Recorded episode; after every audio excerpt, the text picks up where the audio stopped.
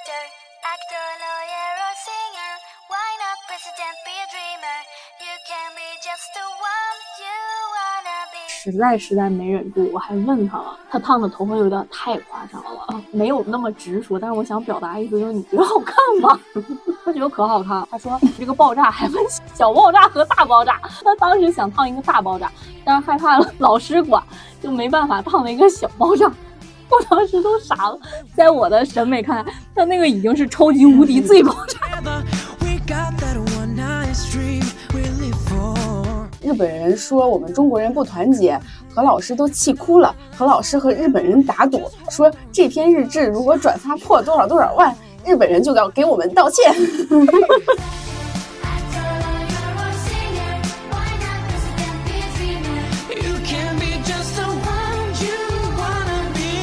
那时候还有情侣名，就比如说什么，我现在找了几个，美女逗号快一点，然后男方叫先生逗号等一下，还有嗯会很疼你，嘿要疼我哦。欢迎收听超过一千人订阅的播客节目《下午茶时间》，我是夏夏。我是蒜头，我想说这个 slogan 说很久了，没错，我们早就预谋已久要说这个，对，没想到，哎呀，这么快就破千了，真的真的真的，又不容易又快。真的。之前有很多听友来加我们的小助手，然后问我们有没有听友群，我都说因为我们订阅太少了，然后怕建群以后大家尴尬，所以都没有建。现在我们订阅破一千了，然后我们也建了一个听友群，大家如果想加听友群的话，可以在群公告里面扫码进入听友群，然后如果这个听友群的二维码过期了，你也可以添加我们的小助手微信，然后我们的小助手会来加你入群的。然后也欢迎大家就是在群里和我们聊各种各样的话题。我们的听友群跟我们的播客一样，就是闲聊的，随意。有的没的什么都聊。然后我们今天想聊的话题呢，就是非主流。对，啊、这个是因为我之前在抖音上有看到那种千禧年非主流的直播，就感觉真的有一种时光穿越的感觉，就是有些著名的 BGM 一响，你就会立刻觉得，哇塞，我的非主流青春又回来了。没错，抖音上还有那种翻唱非主流的金曲的视频，也搞得贼那味儿，那个神态还有装扮贼带劲。对，就是回过头看，就感觉非主流其实真的有非常丰富的文化特征，然后所以才能在过了二十年之后，然后某一个元素一出现，大家就能 get 到，哦，这是非主流，对，并且你是是一秒就 get 到，对完全不需要思考。而且就是让大家非常的津津乐道，然后直到现在还有人去复刻呀之类的。是的，是的，嗯所以我们今天就来聊聊非主流的青春回忆。没错，首先呢，我觉得大家能一秒 get 到非主流，也是因为当时非主流造型的这些元素是大家非常印象深刻的。并且非常有特点。就对过了那个阶段，再也没有人穿这些东西。现在有些粉丝去发他们明星早期的时候素人的装扮的时候，就会发现这些明星其实都有非主流时期的造型。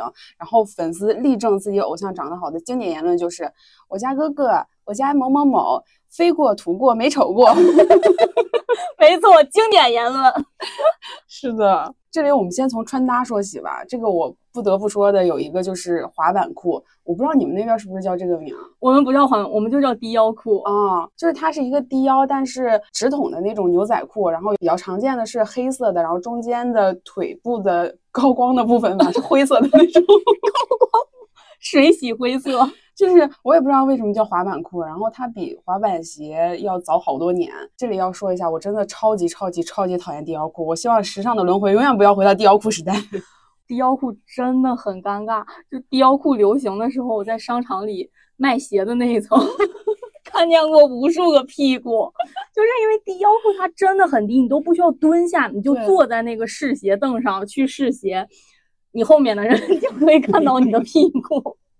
我真的我在商场里看到无数屁股，对，而且就不说屁股吧，你一定会露个大后背，一个大后腰，是的，而且就是它穿起来很难受不说，它看起来也不好看。它这个真的非常挑身材，对，是的，就需要那种腰臀比极好的人才能穿出这个裤子的好看，并且它大腿前面的那个水洗白，我也真的，也就是那时候大家都八十多斤，现在的体重你穿那个水洗白，你的腿像一个巨大的柱子，中间还反光。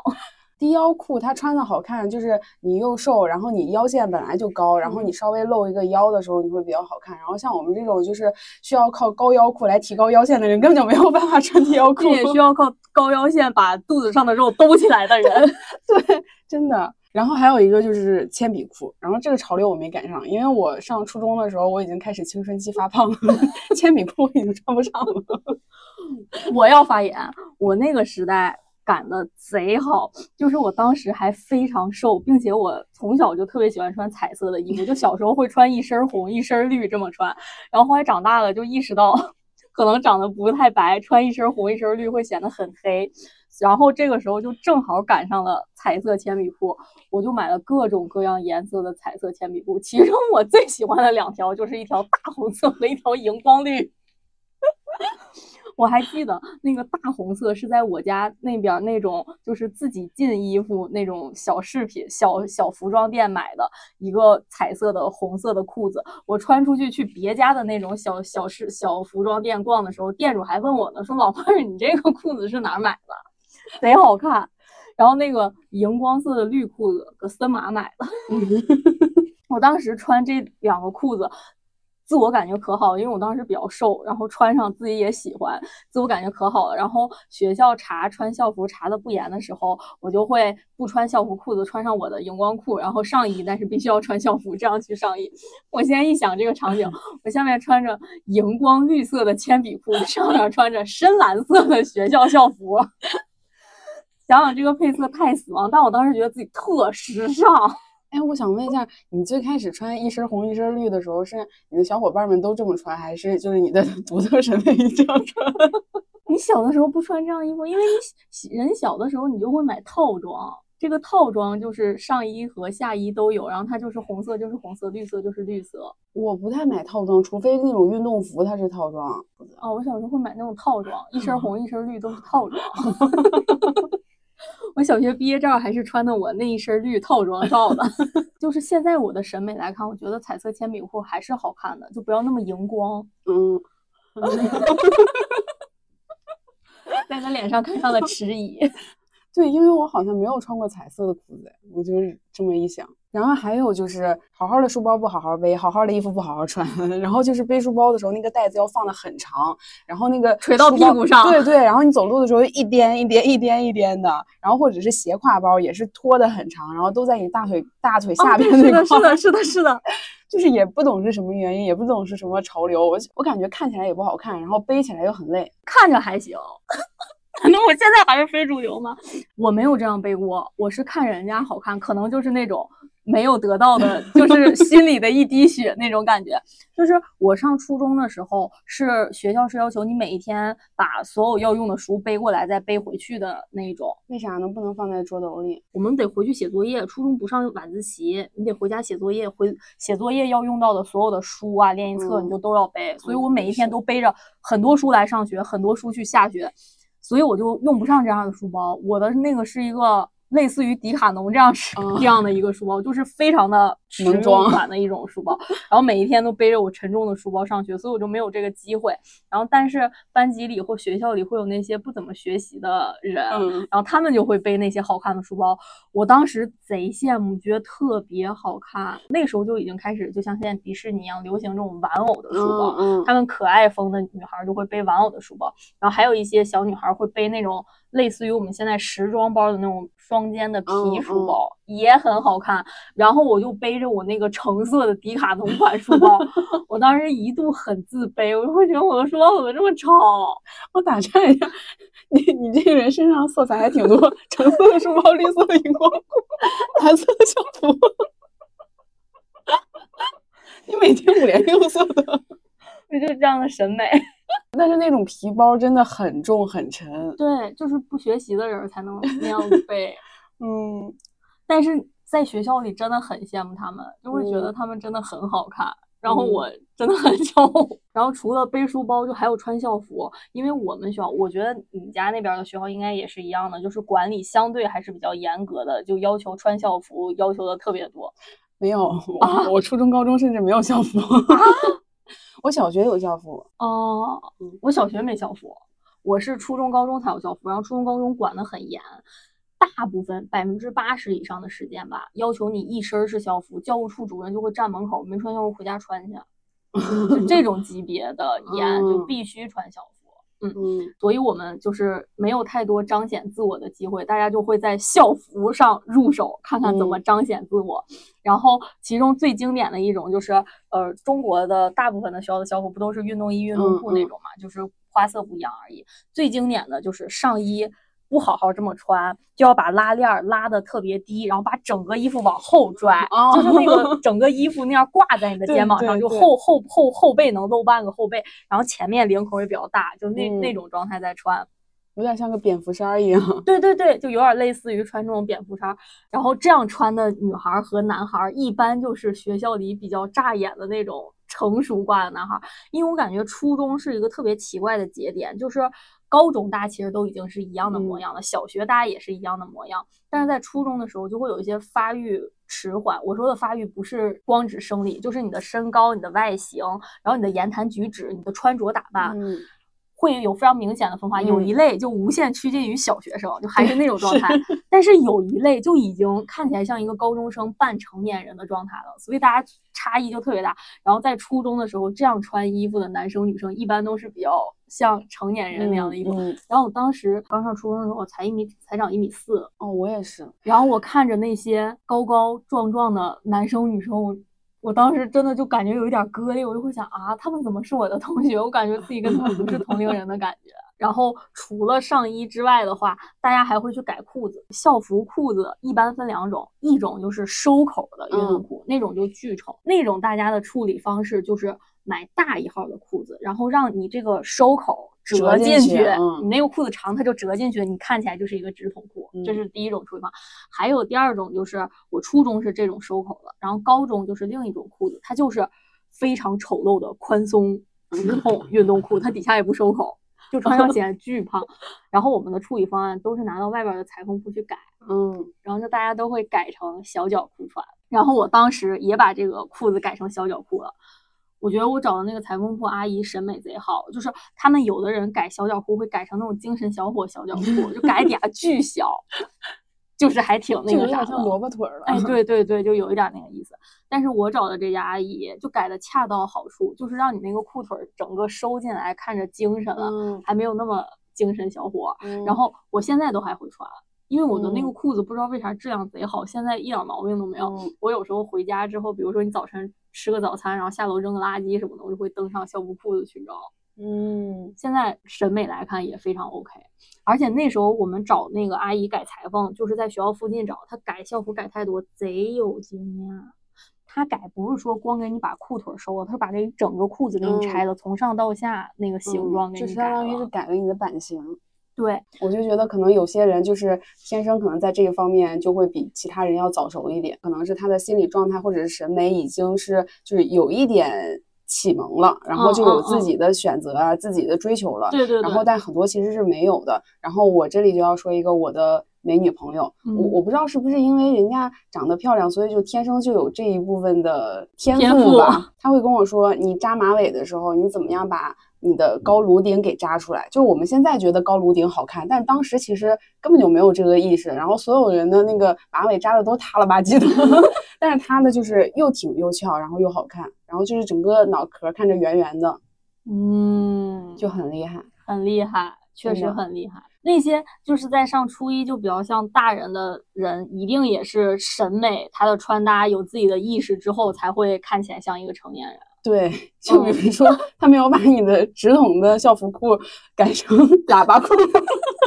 这就说明他有自己的审美，觉得收起来更好看。对，当时除了改校服，定校服也很有特点，就是非主流时期，大家都很喜欢穿大大的衣服，对对，不喜欢穿合身儿的。是，尤其是上衣，就喜欢穿，尤其是他们那种拉到一半儿扔在后面那么穿，就更需要大的，因为你不大，你前面就短了，你把衣服扔到后面。对，而且要袖子长长的，要把手收到袖子里。对，然后然后把手收到袖子里面去捂嘴。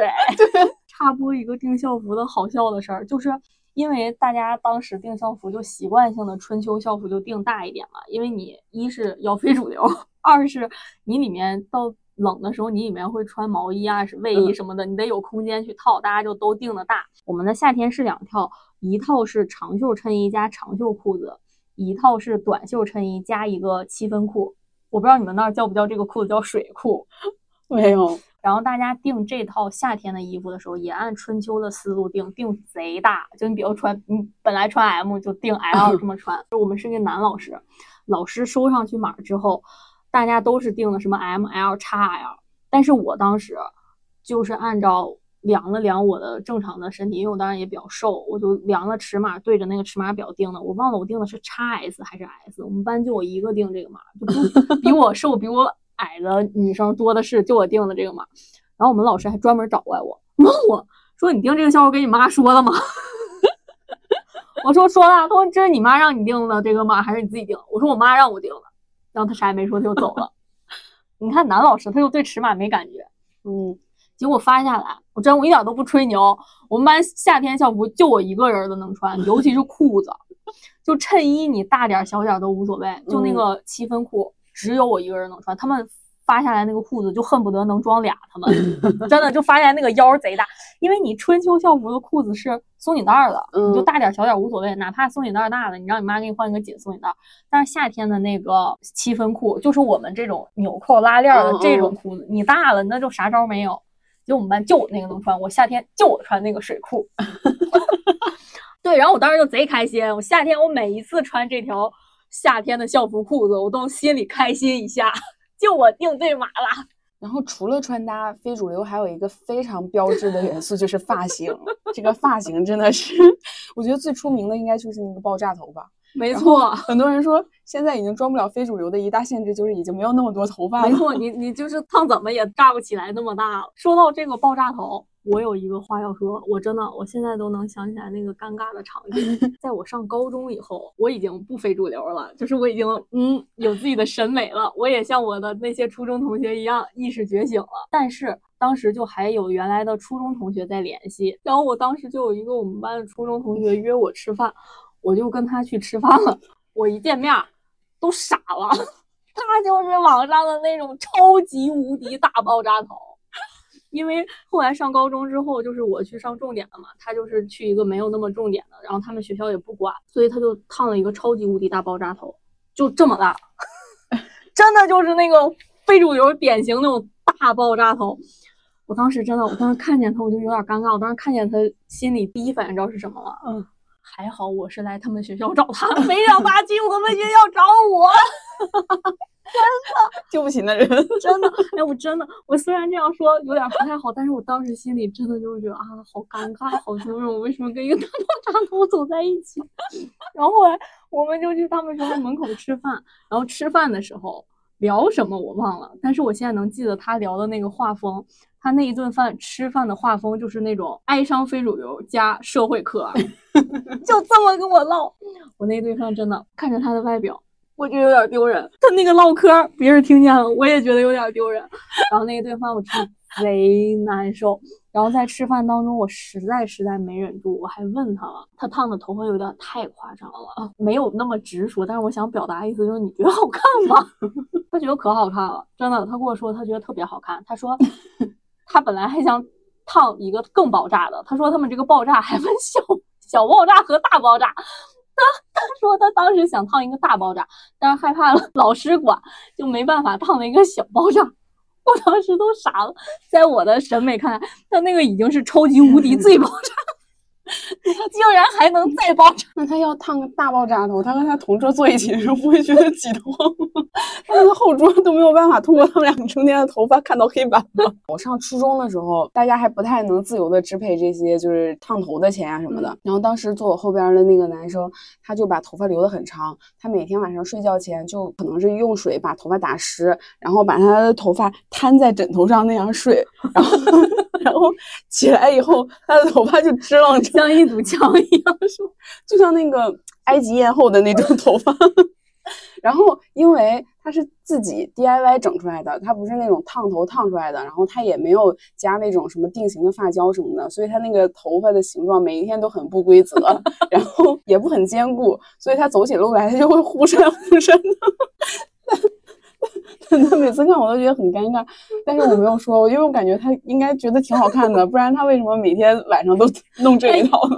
以我问我这个同学的经验来看，他一定觉得特别好看。后来我跟我这个同学其实本来也不是特别好的朋友，就是只是没事儿就 social 一下的那种同学。后来我俩再也没有联系过，再也没有请我吃过饭。我们应该都觉得那一顿饭吃饭的体验很差。他可能觉得你土跟不上他的时尚。对，我也觉得。后来就再也没联系过。还有一种，我不知道你们那块儿流行不流行，就是离子烫，不是现在这种蛋白矫正类的离子烫，是，那种我懂。贴头皮，对嘎嘎 硬，对，那种离子烫，我整过，我整的时机还贼巧，就是我本来就有一点自来卷加沙发嘛，当时出的这项技术，我就非常的心动，我就去我们学校附近的一个家族聚集地儿去烫了那个头，弄出来真的就是你的头发没有任何生命，就是一根筷子一样支你头上，对，就像那种就很细的玻璃丝，然后你拿起来的时候，感觉它会弹一弹那种。对，是这种质地，就是这种 质地。然后他就把我的头发拉成这样，然后好巧不巧，我那天中午刚烫完，下午被叫家长了。我忘了我是因为玩手机还是因为啥，反正就是 把我家长叫过来了。我寻思完蛋了，我这头还没让他看过呢。你爸妈不知道你去烫头发了是吗？不知道，我拿我自己零花钱搞的。然后我爸来了之后，先去找老师，找老师谈完话之后，就把我叫在学校门口跟我聊天儿。然后我当时真的，我当时觉得我那个头发烫特好，我当时就觉得那个，因为你烫成那样之后，就是你这样一低头，你的头发就好像有重量一样，就会这样垂在你的脸边儿。嗯，然后我当时还有一个斜刘海儿，然后觉得自己特帅，特帅，我还就站那儿就这样歪着头就甩我的斜刘海，甩我的头发。然后我爸在那跟我说话，我在那欣赏我的头发，我这样一直甩我的斜刘海儿。然后我爸实在忍不住，我爸说：“你能不能站直？你在这干啥呢？”那我就觉得，那我就现在回想起我那个样子真的很蠢。你想，我都被叫家长了，然后我爸来了，跟我在学校门口谈话，我在那歪着头甩甩刘海儿，一秒不能说一秒吧，十秒甩一回，我真无语。然后我就想说，真的，当家长真的需要一个强心脏。我现在要是回想那个场景，我要是我爸，我们真的恨不得给我来一杵子。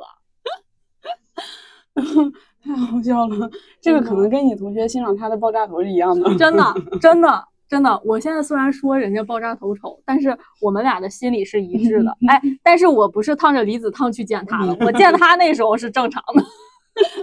就这个斜刘海儿，真的，虽然时尚轮回轮回这么多圈儿了，都没有再轮回到，就大家可以感受一下这个斜刘海儿有多难看这。斜刘海真的是很难看，就是它不是你刘海儿长了你偏分，它就是把你的刘海儿全都竖下来，然后给你剪了一个斜的。就是那个《爱情魔法师》里的那种。然后我当时也赶了这个潮流，我也去剪了斜刘海儿，然后我就现在就严重怀疑我的近视眼儿度数不一样，就是因为斜刘海儿挡着的一只眼。对，那个时候的斜刘海，它不像现在，就是在你的眉毛左右，它就拐过去了，它是真的会挡住一只眼那种，所以我才需要十秒甩一次。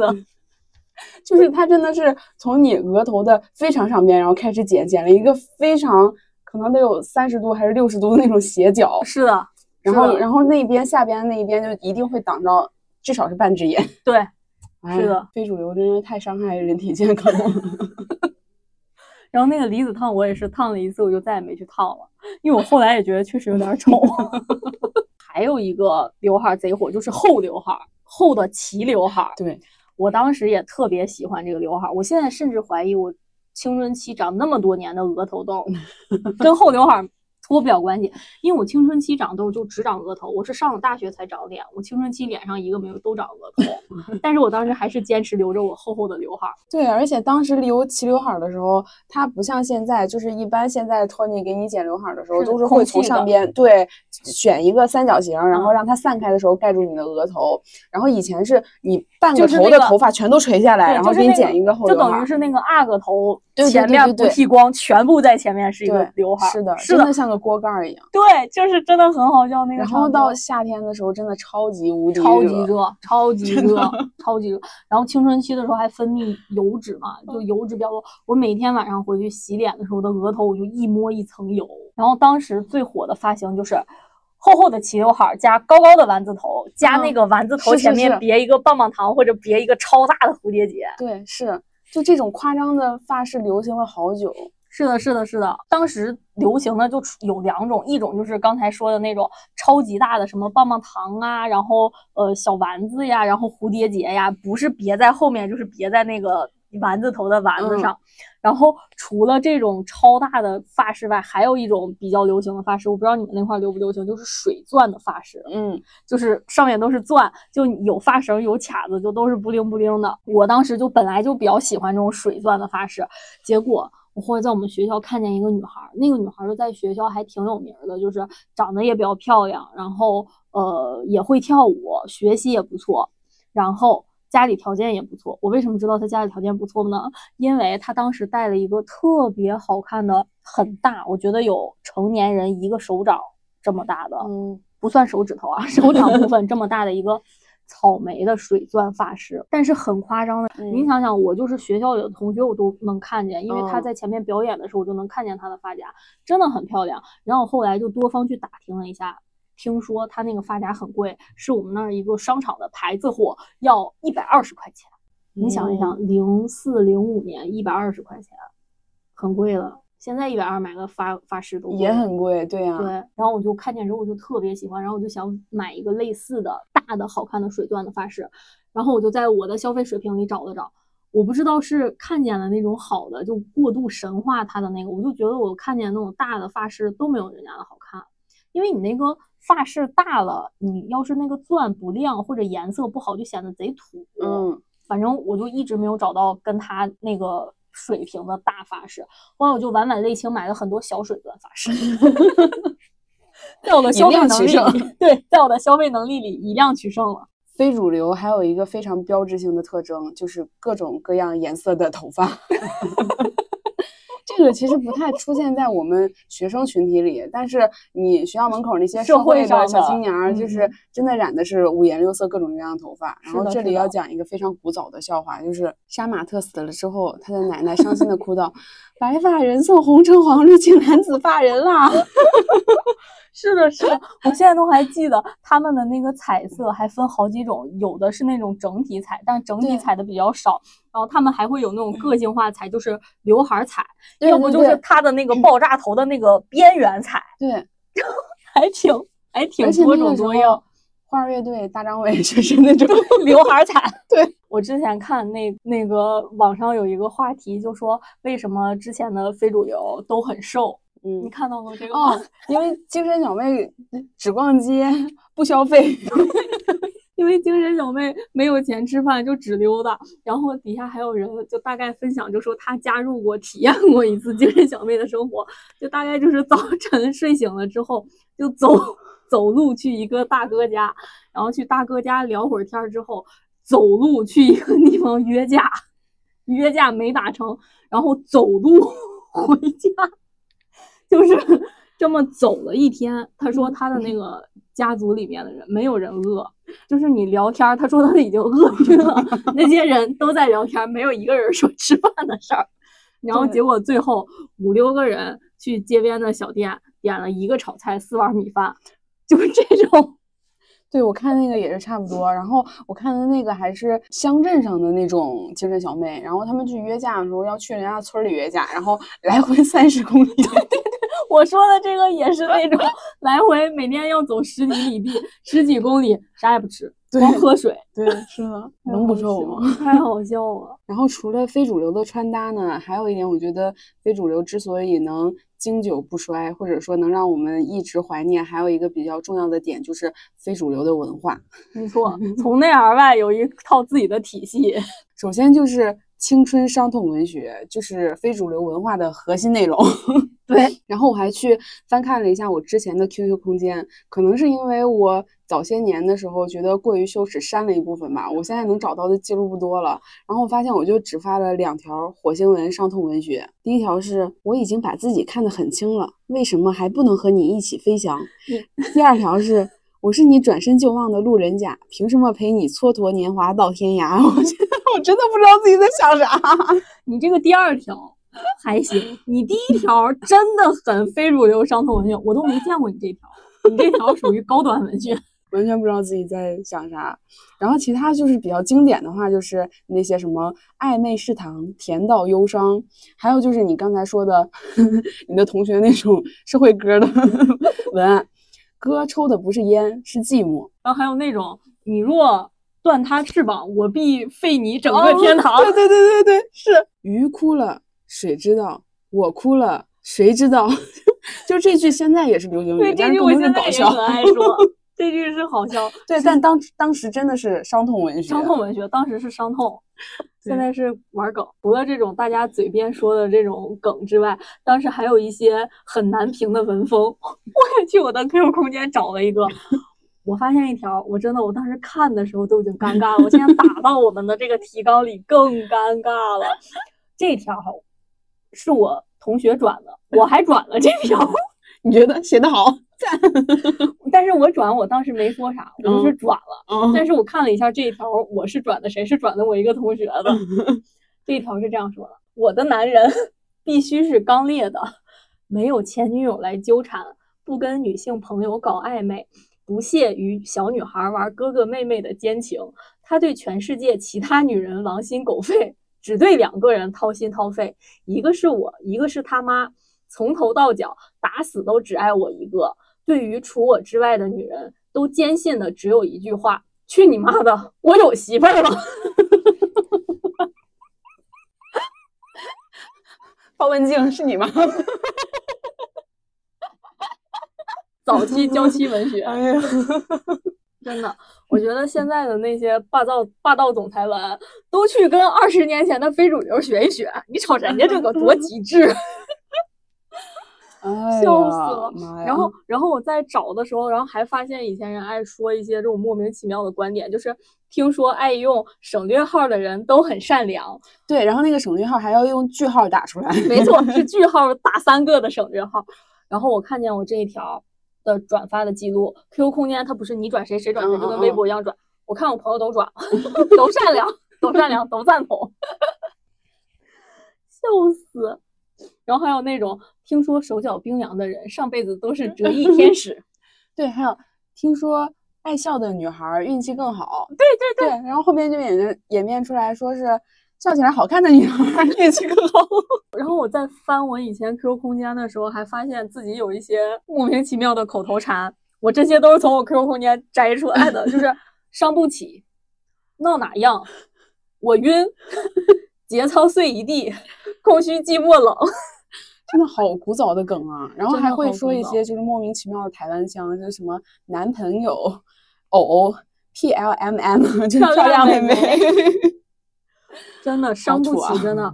我要是不翻 QQ 空间，我已经忘了这个词儿了。这还有首歌呢，对，对吧？伤不起，真的 伤不起。我想你想你想你想到昏天黑地。我哎，我有一说一，非主流金曲我全会唱，当时巨爱。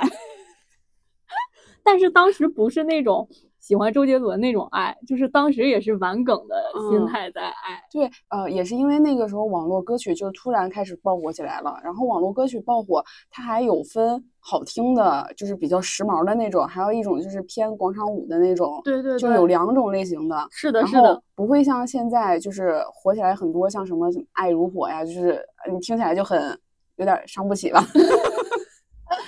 然后很多像什么我们后来说的 Q 音三巨头许嵩和汪苏泷，现在听起来真的不非主流。对就是你去 KTV 还会点他们的歌唱。是的，是的，就是爱情口水歌嘛。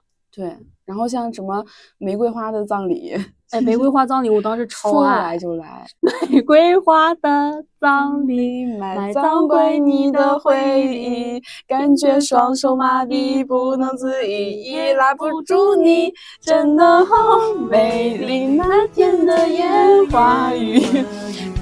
我说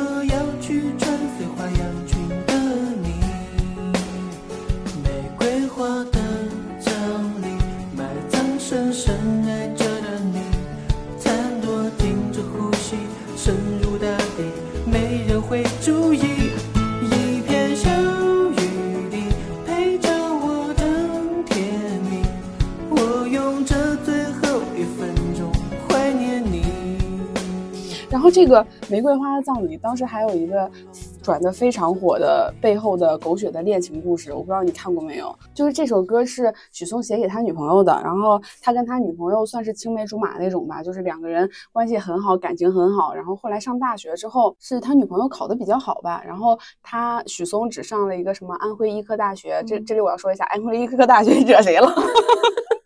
然后反正就是我想插播一下，许嵩真是这个大学，对，真是这个哦大学的。然后他们俩就异地了。然后异地之后呢，刚开始联系的还比较频繁，然后后来这个女生慢慢慢慢的就是联系跟许嵩联系的越来越少了。然后后来许嵩才知道这个女生得白血病了。她最开始是在病床上坚持在跟 许嵩联系，然后给他发 QQ 消息支持他做音乐。然后后来因为辐射，病情恶化，然后只能用手机。后来他的家人怕他病情再恶化，然后把他手机也收了，然后就再也联系不上许嵩了。然后许嵩后来知道这个事情的时候，非常的痛哭流涕，非常的难过，然后写了这首《玫瑰花的葬礼》。山楂树之恋是你吗？山楂树之恋，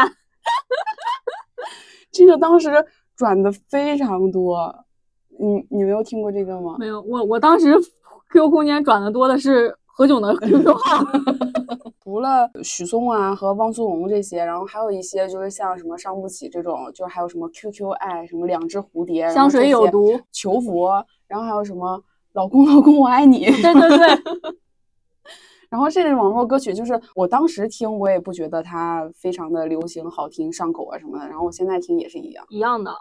但是这些歌有一说一贼厉害，我现在都能记得他们的歌词，哦歌词写的真的很口水。哦，那你很牛，我歌词记不住，但是我能记住旋律。当时还觉得一首歌特别好听，是凤凰传奇的嗯《等爱的玫瑰》。哦，说起来这么多，就是嗯，我个人偏见一下吧，就是土嗨歌曲，只有凤凰传奇翻身了，是的，因为凤凰传奇真的很好听。而且经久不衰。是的，其他人可能后面就没有再出大热的歌曲了，凤凰传奇是一直有歌出来的。对，而且凤凰传奇当时听的真的是耳目一新。我当时，我现在都清清楚楚记得凤凰传奇《等爱的玫瑰》是什么时候发布的，零八年，因为我是中考完听的。我走在荒凉的沙漠，我躲在无人的角落，我听见什么什么什么在唱歌，是谁在安慰自由的歌？我要向前飞，哦我是等爱的玫瑰。哦，这首歌，这首歌，嗯，这首歌我当时听超爱。然后非主流文化除了那些口头禅什么的，还有一些就是点名儿游戏，还有一个更非主流的，就是留下你的手机号码和你想听的歌曲，我来唱给你听。是的，我翻我 QQ 空间的时候，我还留过呢，我留了手机号留了五月天的歌，有人给你唱吗？没有。哎，我现在我还看到有人就是去吐槽这个，在什么网易云的歌曲的评论区说啊，我的女朋友哪天哪天过生日，然后希望大家从全国各地给她发一条短信什么的，然后就有人吐槽说，抠逼就别谈恋爱了。又不花钱，又不想费心意，还有网友给你凑。没错，你看现在大家果然已经清醒，对，大家现在果然不吃当时这套了觉得还挺潮的，挺浪漫，当时觉得挺浪漫。我觉得可能是因为那个时候我们其实没有什么社交的玩儿法呀，或者是什么，就不会像现在，你可以去选择不同的平台去看你不同的想看的爱好的那些内容。然后我们其实没有特别多可以和陌生人社交啊，或者是可以和朋友去社交的玩儿法。然后我们基本上就玩一些什么 QQ 空间呀，或者什么劲舞团这种游戏啊之类的。对对对对，是，然后就发展出来一系列的社交规则。嗯嗯嗯，就比如说，你去别人的空间留下访客记录，然后那你一定要留言。如果你不留言的话，就会被称为跑堂。就是我当时就不明白为什么要这样，我也是现在也不明白。我也不明白，我当时就是很就是有了这个规则之后，我就很难受，我就不想去，因为有些人真的会来问你说你来看我怎么不踩踩？对。然后你说我去你的留言板上留下一句“踩踩”，留下一句“我来喽”，绝不跑堂，有什么用呢？就是就是这种这种无效社交，咱玩它干啥呢？一看一看咱俩的 QQ 空间数据就不好，我的 QQ 空间数据就不好，哎，不哦，我的 QQ 空间浏览量有达到两百多万。哪能看？我现在就要看一下我的，你你打开，我给你找。你你告诉我就行，你别来看。空间主页那块儿，就是有什么访客浏览量，就最右边，哇，那你真的好牛逼啊！我都不知道我那个两两百多万是哪儿来的，我不会在嗯不不知名的时候被人挂了吧？哦，对，那个时候好像是你不然把咱博客放到你 QQ 空间吧？那个时候好像是只要你不设置，就哪怕不是你的好友也可以看你的空间。哦，那我是设置了的，因为我太了该也是设置了吧，我都忘了。你不然挂挂试试，下次就两千粉了。就，我现在想一想，就是这个跑堂文化，就可能是我们现在对世间的抵触，就是从那个时候开始的吧。就是我讨厌别人来偷偷的看我，然后又啥都不说。是，是，而且那时候不还有一些功能，就是你可以关掉你自己的访客记录，也可以关掉你去别人那儿的访客记录。那那好个得黄花钱对对对对，我得花钱享受不了。我花 我我就因为这种花过钱，因为当时就想看别人的，但是不想让别人知道。那你现在看别人微博的时候，你也会考虑到这一点吗？不会，不会，我现在已经是一个成年人了。当时有一些青涩懵懂的小心理，现在没有了。现在老子坦坦荡荡。我觉得腾讯真的很会 PUA 它的用户。你的 QQ 等级，它会有那种先有星星，然后有月亮，然后有然后有太阳，然后你看别人的那个等级很高，你就会想把你的等级往上升一升，然后这个时候就会有那种你把 QQ 号给别人，然后别人帮你挂，然后挂着的时候呢，如果有人来找你，然后帮你挂的那个人还会回复说不是本人，对对对对对，然后我感觉当时大家真的是没有什么秘密。我现在想到，你绝对不会把你的微信号给别人挂的，。是的，但是当时真的大家就会把 Q 号给别人挂。对，我感觉大概率的原因也是因为你小的时候没有那么多不想让别人看到的东嗯西。对，因为你知道，我现在回想起来，我小时候我还有一个特别恐怖的事情，就是在我现在看来，我上高中的时候还会跟我的朋友换手机用。我只会跟我的朋友换换自行车骑，我当时会跟我的朋友换手机用，就是他当时换了诺基亚那个仿黑莓的那个二十六键的手机，嗯，就是宽手机，像电脑一样 A B C D 这样屏幕，二十六键这样的手机。然后我当时就特别想体验，然后我俩就换手机用了。我现在想起来这些事儿都 unbelievable。我真的对诺基亚还有一些情怀，就是 诺基亚它很多的手机都是九宫格的嘛，所以我嗯现在打字我都还用九宫格，我也用九宫格，习惯了，我也用九宫格。我以前用按键手机九宫格超猛，我以我以前可以做盲打盲打盲打短信，就上面听着课，你底下就这么编，你就编辑好之后看一眼发送 就对行。是的，嗯，真的，所以我现在也是九键。好多人看见我的手机之后就会问啊，你怎么是九键？好难受。对。但是九键真的很好用，而且九是键不容易误触。对，是我真的很好奇，他们用那种二十六键的，它怎么能保证不误触呢？我就感觉是，难道是我的手指头头比别人粗吗？我翻看我的 QQ 空间的时候，我还发现我有一个非常社死的行为，嗯，就是我不知道我当时是跟谁学的，好像是学微博上的明星吧，因为微博上的明星不就是会互相搜手祝生日祝福吗？我当时会在 QQ 空间艾特我的好朋友，给他送上生日祝福，并且我不是那种搜手，就是哦生日快乐，然后艾特你，我是会写一大段小作文，然后艾特这个人生日快乐，并且我看了一下，我发了两年，写的很非主流。我挑一个相对不非主流的给你念一念。以前每个月的零用钱好像总也不够用，而你总是自然而然的成为我的债主。可如今你在海口的艳阳里，我在哈尔滨的大雪中，钱突然就够用了。我们也许都是这样，只有脱离了依靠之后，才会真的长大。感谢你曾经不经意为我搭建了一座城堡，让我在晚些长大。终于在还不算太晚的，在我还不算太晚的认识到，记得自己朋友的生日，并且在这一天送上祝福，是多么幸福的一件事的时候，迎来了这一天。你成熟稳重，你朴实善良，你恪守本分，你宽以待人。但我知道你心里 也住着一个爱撒娇的白雪公主，所以生日快乐！我心中长得最黑的白雪公主，爱她本人。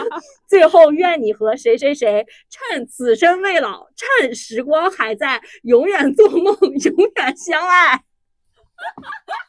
O M G，你你知道我感觉像什么吗？嗯像《甄嬛传》里边雍正给 皇后的诏书。O M G，我中间为什么要给人家写三六零环评啊？为什么要成熟稳重、朴实善良、恪守本分啊？皇皇上给皇后的诏书，你贤良淑德，所以你当皇后。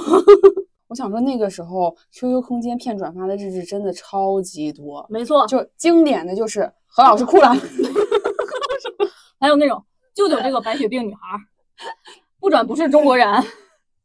对，而且写的就是非常非常细节，非常情绪饱满。就比如说什么日本人说我们中国人不团结，何老师都气哭了。何老师和日本人打赌，说这篇日志如果转发破多少多少万，日本人就要给我们道歉。我发现 日本人从古到今都是流量密码。对，还有那种什么。今天是腾讯老板马化腾的生日，哎，这个转发这篇日志到四个 QQ 群，等级就可以升太阳，不信你试试。笑死，何炅承担了太多，而且你看他选何炅不选汪涵，你看就是使这个故事感觉好像很知心，对，感觉何炅是会因为这种事情气哭的。何炅说开庭的时候带着你的破博客。这也说明何老师还是非常非常有国民度的，对，有国民度。我觉得腾讯还是非常擅长从用户的口袋里榨取钱财的。对，当时的那个钻，就什么粉钻、绿钻、黄钻，不同的事儿干不同的钻，对你都不能不好使。对对，你还要都开。然后还有就是 QQ 秀，QQ 秀就是单独的钻。哦，你充 QQ 空间的黄钻，QQ 秀好像改不了，QQ 秀好像是单独的钻，我记得。哦，反正我是从来没有给 QQ 秀花过一分钱。我也没花过。我就没有给 QQ 花过一分钱。哦，那我花，我的 QQ 秀没花，我 QQ 秀都是穿那些破烂玩意儿。对，就是它 原始自带的。对，或者是送的，你干啥之后送你点丑东西。就我觉得真的好寒酸呀！你说，嗯，哪怕我没有花钱买皮肤，没有买 QQ 秀，你给我两件像样的衣服不行吗？你要给我睡衣，一个老头衫，一个短裤。就是我的朋友，就是很舍得给自己装扮那种，他就装扮的真的很好看，就是不不只有那种穿戴呀、头饰，还有背景墙什么的，对，然后还有你的那个坐骑。对，我就想说，QQ 秀它真的很会弄，就你背景，对，还有你背景上的挂饰都要单买，你还能买翅膀，还能买宠物。对，然后每次跟我的朋友聊天的时候，然后打开那个聊天窗口，就是他全装出镜，我就要裸聊了。啊！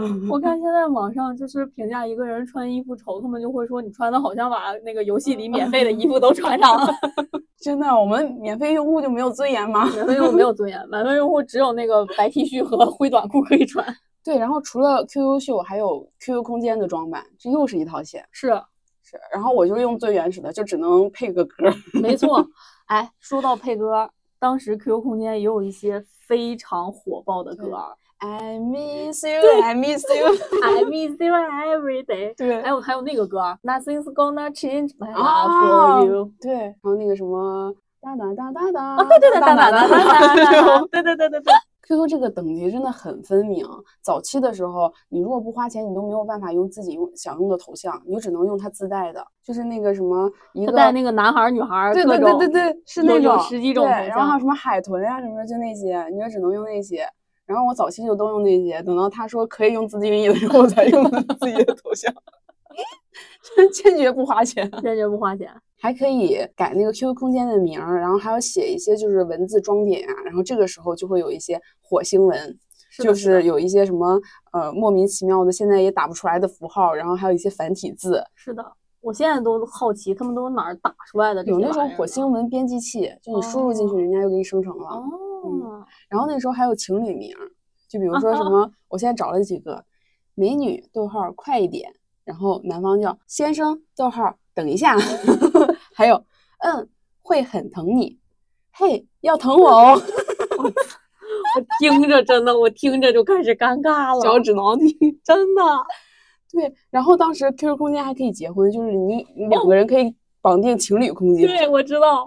可以结婚，哎呀，哦对，当时各种游戏里好像都要结，都可以结婚，都可以结婚，对。然后那种大帮派的头目结婚的时候还会万人来贺，嗯嗯。我们当时有一个女生玩炫舞玩贼牛逼，她会加，我不知道那个那个那个单位应该怎么说，叫工会嘛？哦，可能是，就不是不是官方的那种，它就是一种民间组织，她就加在了里面，然后他们就会在网上开干。你知道他们开干真的是真金白银的开干，就是你两个团，咱两个组织打仗，你要是私底下打，特没面儿，咱得闹到广场上去。他们就在那个主页的广场上刷骂战，在主页的广场上刷，就是所有人都能看见，你随便一个用户进来，你就能看见两家干仗了这种级别。然后刷，它好像是分小喇叭和大喇叭，就比如说我具体不记得了，小喇叭就是五块，大喇叭就是十块，就是等于说你骂一句说你干哈，十块钱，再骂一句再说一句试试，十块钱。哦，他们就这么在网上骂，就每天领任务，你要刷多少，你要刷多少。然后就比如说你两家在广场上骂，你刷了八百个喇叭，我刷一千个把喇叭。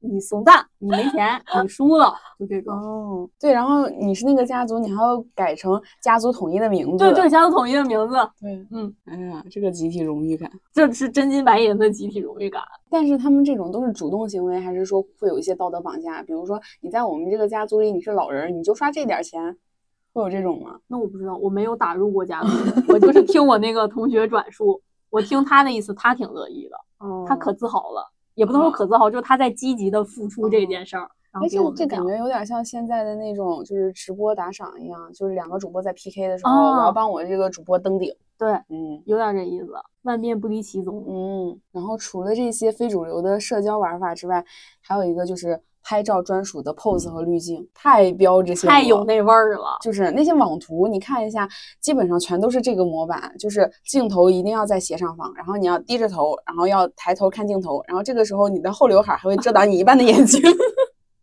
然后最好要鼓着脸，然后像河豚一样，然后脚要内八。对，然后整个那个画幅的构图是你的头占大概三分之二，对然后你的脚和腿占三分之一，是，然后非常的高糊，对，然后还要加上一些奇奇怪怪的贴贴纸纸之类的，然后还有一些动态贴纸，比如说一闪灯，对，是。然后当时流行的那些文具里面也会印一些非主流的文案，然后比较标志的就是糖果屋。然后它其实糖果屋那些小人儿的造型也有点像非主流的，就是爆炸头啊，爆炸然后齐刘海然后那个头发上有各种各样的小卡子什么的。对对对，是。然后我还记得，就是当时泡沫之夏特别火的时候，然后那个文具店就有出那种泡沫之夏的圆珠笔，就是笔杆上它有很日漫的那种人物画像，然后笔头有一颗非常大的彩色的透明的心，然后或者是比较夸张那种小雨伞的挂坠啊、吊饰啊什么之类的。然后我当时我们语文老师为了奖励我们，给考试前几名就发那个泡沫之夏那种笔，我还拿了一根，我当时可喜欢了。嗯，哦，说到买笔，上学的时候真的特别喜欢买这种各种各样可爱的笔，天天都要去逛文具店。但是其实很难用。对，很就是你想，你写字儿的时候，本来写的就不快，然后你笔头上还缀一那大坨那东西，然后我 还记得当时还有一些笔，它是会像一个簪子的挂坠一样垂下来。对，然后当时小一点的时候就写字儿，故意把那个笔写的哒哒哒哒哒哒 哒就那样响。高三之后全全扔了，就用那个最普通的那个黑笔。对要用晨光的，要用那个什么中考、高考的时候就只用孔庙祈福了，要要迷信了，要迷已经信了，要迷信了，已经。孔庙祈福什么好不好看的不实用。山河四省爆款吧，应该。对，是刚才说到《泡沫之夏》，这就不得不说我们当时非主流时期追过的那些小说，女生看的比较多的，一般都是一些言情小说，然后像。非主流天后就是闵小溪，然后我现在回想起来，我觉得她当时起的人名真的非常的飞，就是 封建彻、木流冰。然后我做这期播客的时候，我还提前的去查了一下资料，就是它最早的版本还叫木野流冰，就是还是四个字。我觉得他可能当时真的比较哈日吧。还有就是男生看的比较多的，就是一些网游啊，然后修仙的小说。对对，其实我不太看。诛仙不是在我们上初嗯中时候嗯特别火吗？，对是诛仙不是特别多嘛？当时大家也买不起正版书，都买盗版书。然嗯后我还记得那个盗版书就大概是十三寸电脑这么大，至少十厘米这么厚，就是嗯这样的一个巨大的书。嗯我也不知道为啥男生你就不能再买一本吗？盗版书能有几个钱？但是当时这一本就是我们班这个男生看完，那个男生看，就全班就这一本书，就在这儿看这一本书。然后后来因为大家为了想多看，大家就把这本书拆了，就一张是一本就你看完一张，就二张的给你看，然后你就把哦一张的给第一张给下一个人看，然后反正 全班就这一本书，贼逗。然后当时老师查小说，然后老师来查的时候，全班都保护这本书。我还记得当时有一个特好笑的事儿，就是他们在课间看着看着，突然有老师来铲查了，然后那个男生就一下就把那个书扔到垃圾桶里，就想藏到垃圾桶里，结果没想到这个书太大太沉了，扔到垃圾桶，当一声。然后老师就给收走了，然后老师收走之后，全班都去要，也不能说全班都去要，反正全班都老师能还回来，老师能还回来吗？我除了就那种成本的小说之外，还非常爱看言情杂志。嗯我当时看《花火》，哦，我觉得《花火》真的出的还挺好的。《花火》分 A 版、B 版和玄幻版，哦，就鬼片儿、恐怖嗯版。当然，我已经很久没看，就是我印象里，我当时看这个《花火》的恐怖版，我觉得写特好，贼恐怖，特喜欢。但是后来不知道为啥，因为各种各样原因就不出了。嗯，然后就是 A 版和 B 版，它 A 版、B 版分得很清。A 版是现代言情，就校园啊、都市呀、b 版是古风言情，哦，就写一些古代的古代的事儿，然后或者一些别的国家的中世纪的事儿。我还记得清清楚楚，就是花火的那些作者当时就特别喜欢延展周杰伦的歌词，嗯，是的，就是比如说周杰伦写那个《爱在西元前》，然后他就把《爱在西元前》这首歌扩成一个言情故事，嗯。大家看贼津津有味儿，我七期都买。我之前最开始看最小说的时候也是，就是很上头，因为最小说他们那些编辑，你知道吧？郭敬明和他们团队的人，就是嗯把那种上海的 office lady 的那种很时尚的那种 OL 的感觉说的很详细，然后就会让你在学生时代就是对那种上班族有一些憧憬，有一些期待，但实际上你自己上班的时候就知道什么玩意儿，根本不是。哦，你当时都看职场言情，我当不时都是不是，嗯它是最小说是，呃，有很多都是一些什么校园的青春小说啊什么的，但是它有编辑部的故事，他们编辑啊部的故事就会聊一些有的没的。然后我记得非常清楚，当时那个洛洛就是他旗下那个女作家嘛，然后就讲说她那个公寓楼下的罗森便利店里的饭团又涨价了，巴拉巴拉的。然后当时我上高中的时候就回我们老家嘛，我们那个小城市根本就没有罗森，然后就是很期待有这种二十四小时便利店的城市。嗯，以及就是郭敬明非常喜欢，就是在这些嗯、呃有的没的的地方展示他家有多有钱，他的生活品味什么的。然后那个时候《小时代》他还没有写呢，然后就会让你有一些对那种成年人的世界的向往。哦，早期的那些杂志，它可能审稿也不是特别严谨吧，就是会有一些各种水平参差不齐的那种文章。我要说一个 比较古早、比较好笑的，可能是因为那个时期也比较哈韩吧，就是从可爱淘开始，就有很多那嗯种比较哈韩的一些杂志上的那种小说。当时它的剧情我已经不太记得了，然后。对于其中的一个细节记得很清楚，就是这个女生大下雨天的时候是跟家人吵架还是怎么样，就跑出来了。跑出来以后，突然撞到了一个男生，然后这个男生说了一句什么“起开别挡道”什么之类的，然后这个女生就说了一句“王八蛋”，然后这个男生突然愣住了，然后就开始扭着扭头回来看着这个女生，然后一脸错愕。为什么呢？因为他们两个说的韩语。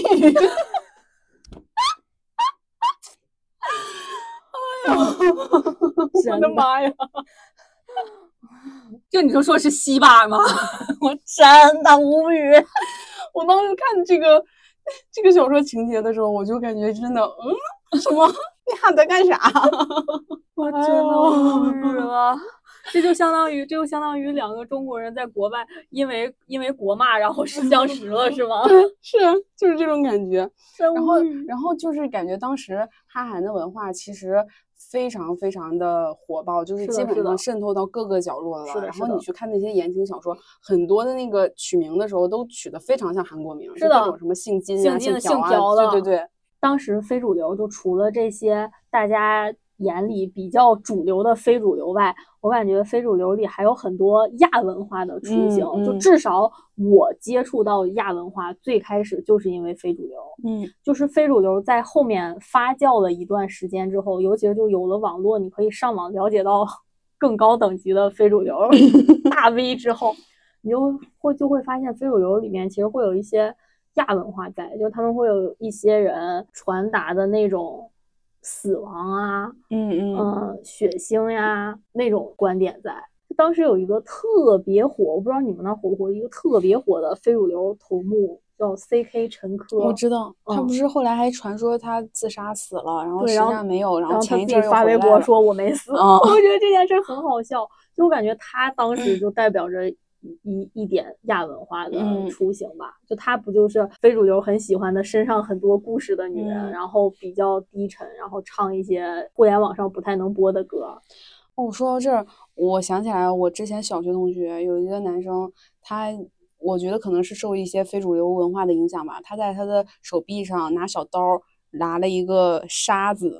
第一次刻的时候，可能他那个伤口马上结完了以后，他就不太想了，然后还要来回的刻。我知道我们班也有这样的人，我也见过。你现在想想，真的很危险，万一破伤风呢？对，因为当时大家都没有那些医学意识，他们真的就是拿削铅笔的小刀对擦一擦刻。，对，是的，嗯，所以就是他还是会有一些比较非主流文化出现，相对不是那么乐观、不是那么积极的东西在。嗯嗯，一些歌曲和一些文章，还有一些装扮，因为咱们说的那些都是比较大众的，比如说爆炸头之类的。它非主流还有一种就是那种有一些恐怖的超浓烟熏妆，嗯，是，嗯嗯，他们有一些还会画那样的妆，就相对比较亚一些。然后除了这些，我感觉当时非主流还有一个很宣扬的东西，就是离家出走。嗯嗯，就是他不是宣扬你离家出走，但是就是他的小说，然后包括他的那些文字，他的那些态度，都是在宣扬你要去探索外面的世界，你是自由的，你只有去探索外面的世界，你才是一个见多识广的有故事的人。嗯但是他只告诉你这个，但是他却不告诉你怎么去探索外面的世界。比如，他不会告诉你，你可以好好的学习，然后 考一个外地的大学，找一个外地的工作。这就太主流了。对，这就太主流了。他们宣扬的都是那种伤痛，就比如说你在这里受了情伤，然后为爱走四方。就宣扬都是这个，就我还记得当时有很多小说都是讲的类似这样的故事。韩寒吧，啊，说到时候开庭带着你的破博客，我想起韩寒之前说，他赚了稿费还是得的奖金呀、然后想买一辆赛车，嫌弃桑塔纳是上海的出租车，然后就买了一辆富康。来了北京以后，发现富康是北京的出租车。这个故事告诉我，还是应该多出去看看。对是。当时还有那个电视剧，我当时小时候超爱看，叫《我的青春谁做主》。哦，我知道王珞丹那个，王珞丹那个，嗯我当时看着就贼好看。就这个故事讲的不也是她是在小镇里当护士，然后觉得生活没意思，就跟着一个不认识的男的跑到北京了。对，其实还挺危险。其实还挺危险，真的挺危险的。我记得印象非常深刻的一个情节，就是当时王珞丹坐在那个车上，然后在北京的立交桥上，那个时候太阳刚刚落山，华灯初上，然后他伸出窗外，然后喊唱了一个，北京的金山上那个对吗对对对对，就是光那首歌。对，然后当时就感觉好像你从一个小城市来到北京这个大城市，然后你来过一种充满希望、充满无限可能的生活。嗯，那个那个场景我真的印象很深刻。是，的，那个那个电视剧真的很鼓舞人，就是真的，我至少我看这电视剧是小学看的，我看的时候真的有一种我可以，我想走出去的那种感觉。嗯，当时的小说里面的女主、男主也总会有这样的背景，就是他孑然一身，就好像无父无母、无无无牵挂的那种状态，然后就为爱走四方，就大概都是这样的状态。所以当时就贼向往自由。然后我就在中考完事儿之后，有一天我跟我的同学们在外边玩儿，然后我爸一直打电话让我回家，让我回家，让我回家，我就生气的不回。反正我感觉看这些东西多多少少还是会对你有一些影响。嗯嗯，就是你当时思考多的，虽然你也会思考，就比如说你就是不接电话，就就是不回家了，你的父母会不会担心你？你虽然脑子里面也会有这个想法，但是你更多的好像是你内心深处对自己的一个肯定，就是看老子走四方了。你迫切的需要做一些事情来证明自己已经不是一个小孩子了，就是你要做一点和以前不一样的离经叛道的事情。对，其实很蠢了。嗯嗯，然后后来其实我就逐渐的认识到这些问题。就我在很小的时候，就比如说小学啊、初中看那些言情小说的时候，男主、女主、男主爱女主，女主爱男主，爱的死去活来，昏天黑地，不顾一切，就是爱死你那种。然后我当时就会觉得哇，好感动呀，人跟人之间的感情可真真挚呀。但是后来长大一点，然后我就会觉得，真的就是后来就是稍微年长一些，就高中吧或者初三，就会发现他们把这些人的身世背景设设计成为无父无母。就是为了给他这样的土壤，生活当中是不会有这样的人，有这样的土壤做这样的事儿的。对，是的，嗯。但是在很小的时候，你看这些书，你并不会了解到这一点，你就是会被这些非常激烈的感情冲刺着，然后做一些事情。这期播客在做准备的时候，我还看到一条评论，关于非主流的评论，说是十五年前虚假的颓废是。听非主流音乐，玩 QQ 空间，写火星文说书。十五年后，真正的颓废是年过三十，房贷还有二十五年，随时可能失业，精神状态像个死人。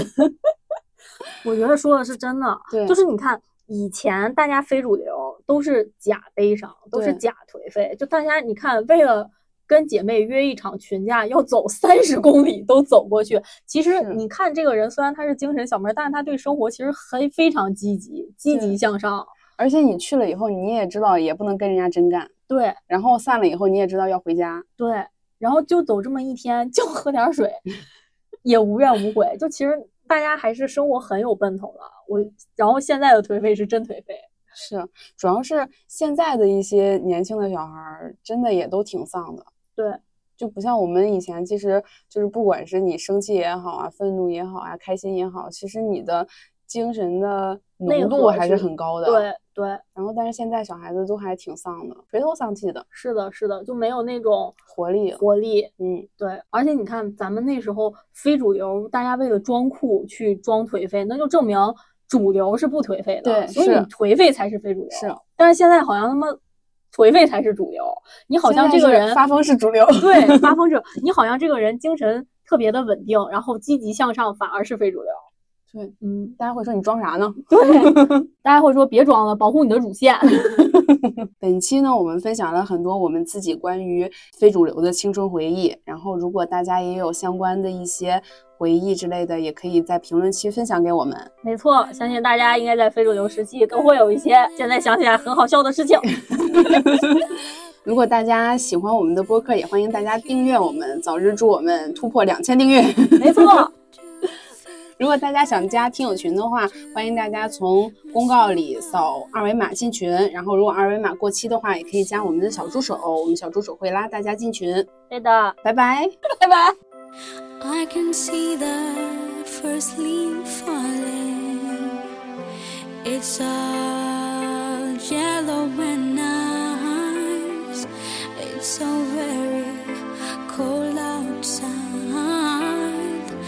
Like the way I'm feeling inside.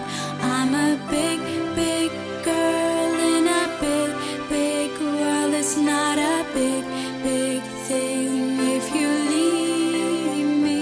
But I do, do feel that I do, do will miss you much. Miss you much.